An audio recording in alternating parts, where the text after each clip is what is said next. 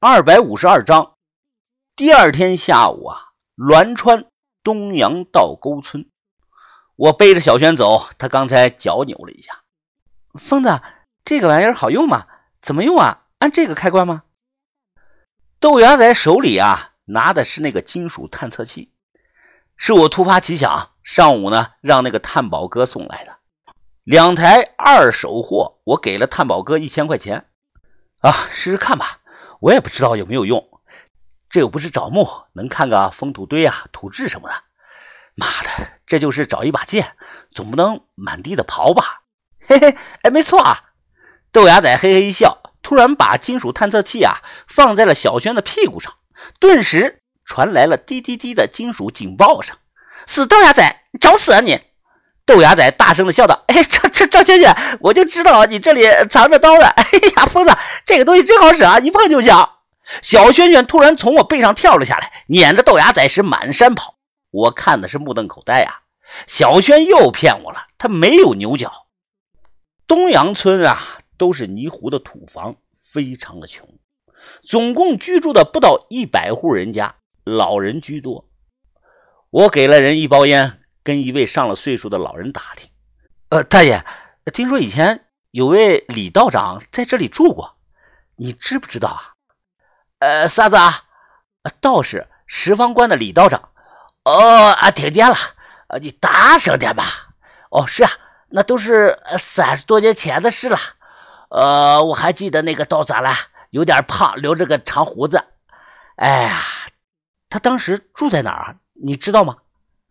大爷指着山上说道：“啊，就从那条小路上上去啊，一直往里走，有两棵老槐树，老槐树后头的空地呀，哎，上面呢原先有间屋子，哎，早就塌了。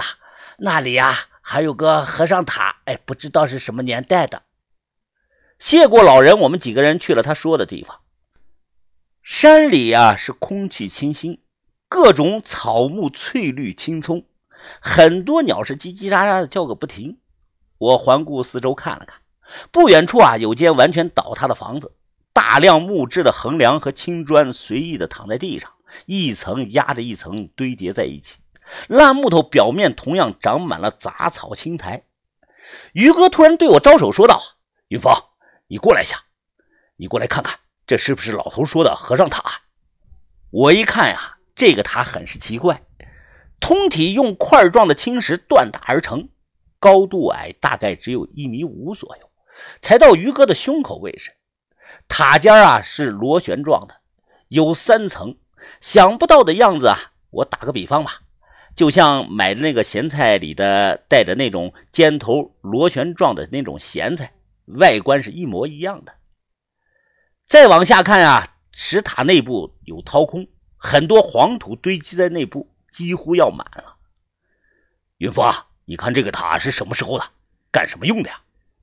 我摇头说啊，哎呀，看风格像是明清时期的，做什么用的不太清楚。如果它是佛塔呀，这个高度不符合规格呀，也许可能是供养塔吧。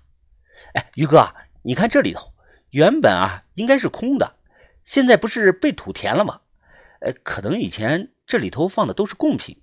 当地人啊，用来求雨、烧香什么的吧。哎，于哥，先别管这个了，我们快去找吧。把头说礼拜一就要坐火车啊去四川了。然后呢，我们就开始用探宝器探宝。怪不得别人用这个东西呢，是真好用啊。小轩蹲在地上扫，哎，就在塌了的那间房子周围找。很快，机器滴滴滴的响了。豆芽仔马上拿起铲子啊向下挖。几铲子挖出来一个锈迹斑斑的圆孔大铜钱，用水简单的冲洗了一下，发现这是枚道教题材的花钱。正面是文字是啊，山鬼驱邪降金，太上老君急急如律令设令。翻过来看背后啊是图案，一个八卦图，一个模糊的人物和一个丹炉。这种图案啊，应该是老君炼丹八卦星阵图。这种大钱呢？那个时候啊，大概值五十块钱。古代啊，很多道士下山出门啊，都会背一个大包。这种花钱呢，当时呢就绑在大包的两侧，用红绳拴着，所以呢，也有人叫道士包袱钱。我心想呀，好像有希望啊，马上指挥的说啊，把搜索的重点啊放在这个塌房子这里。于哥，你力气大，看能不能把这些烂横梁的搬开。小轩，你和豆芽仔啊配合着，尽量仔细的找一些。我直接说结果吧。当天晚上我们都没有回去，在那里啊用金属探测器找了一天一夜，没找到那把剑，反倒是一共挖出来七枚山鬼花钱。两个破香炉，一个吃饭用的破铜碗。周末傍晚放弃了，赶回去收拾东西，帮主十点半呢会开车送我们去洛阳火车站。如今回想啊，总感觉漏了点什么。猛然有一天，我突然意识到一件事情：那个和尚塔可能不止那么高。我当时啊，第一眼看的就觉得奇怪，极有可能是塔沉到地底下去了。我说的都是实话呀！只要有人找到这个村子，就能找到塌了的老房子和和尚塔。当年啊，探宝哥用手持探测器十分落后。现在呢，如果用上好的探宝器啊，绝对能找到东西。比如说山鬼花钱、明代那把剑都有可能。个人建议啊，在和尚塔底下找。哎，不信我拉倒。如果谁信了，并且有了收获，那给上我一万块钱的好处费，哎，不过分吧？因为是我告诉你们的，包括鸿沟那里，我不说谁会知道啊？所以啊，都应该给我点好处费。当晚九点多，帮主把我们送到了火车站附近。哦，王把头啊，青山不改，绿水长流，我今天啊就送到这儿了。你们拿好东西，路上注意安全，我们后会有期。把头抱拳说道：“多保重，后会有期。”然后我们踏上了开往四川的火车，伴随着轰鸣的火车汽笛声啊，离开了洛阳。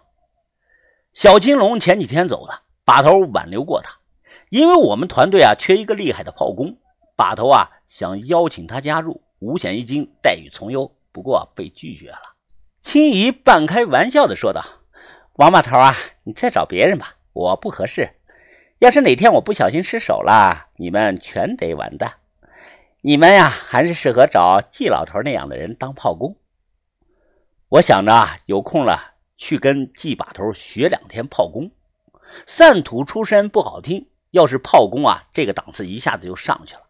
漠河散土王可以改成漠河炮工王，别人一听就觉得牛。随着火车渐行渐远。我忍不住，还是给元宝打了个电话。你们走了？哦，走了。我们现在啊，在火车上了。有句话，我想跟你说，元宝啊，呃，如果哪天小霞走了，你不要太过伤心啊。咱们大男人的何患无妻呀？元宝沉默了两分钟，笑了。哎呀，怎么会了？小霞不会离开我的。那那那，祝你们幸福吧。啊，谢谢了，兄弟啊。再来洛阳说一声啊，我招待。哎，保重。好，保重。好，亲爱的朋友们，第三卷《鬼仔迷村》今天呢就全部讲完。神秘的木雅故事更加精彩。田三九和谢启荣在第四卷中啊将会发生巨大的改变。不怕大家笑话，我二十岁时啊还是处男。不过在木雅，往后看吧。亲爱的听友们，我是太阳石。感谢大家的订阅、关注、收听《北派盗墓笔记》。如果您有什么感想或者感慨啊，欢迎您在留言中啊写下您的评论。我们一起期待《北派盗墓笔记》第四卷。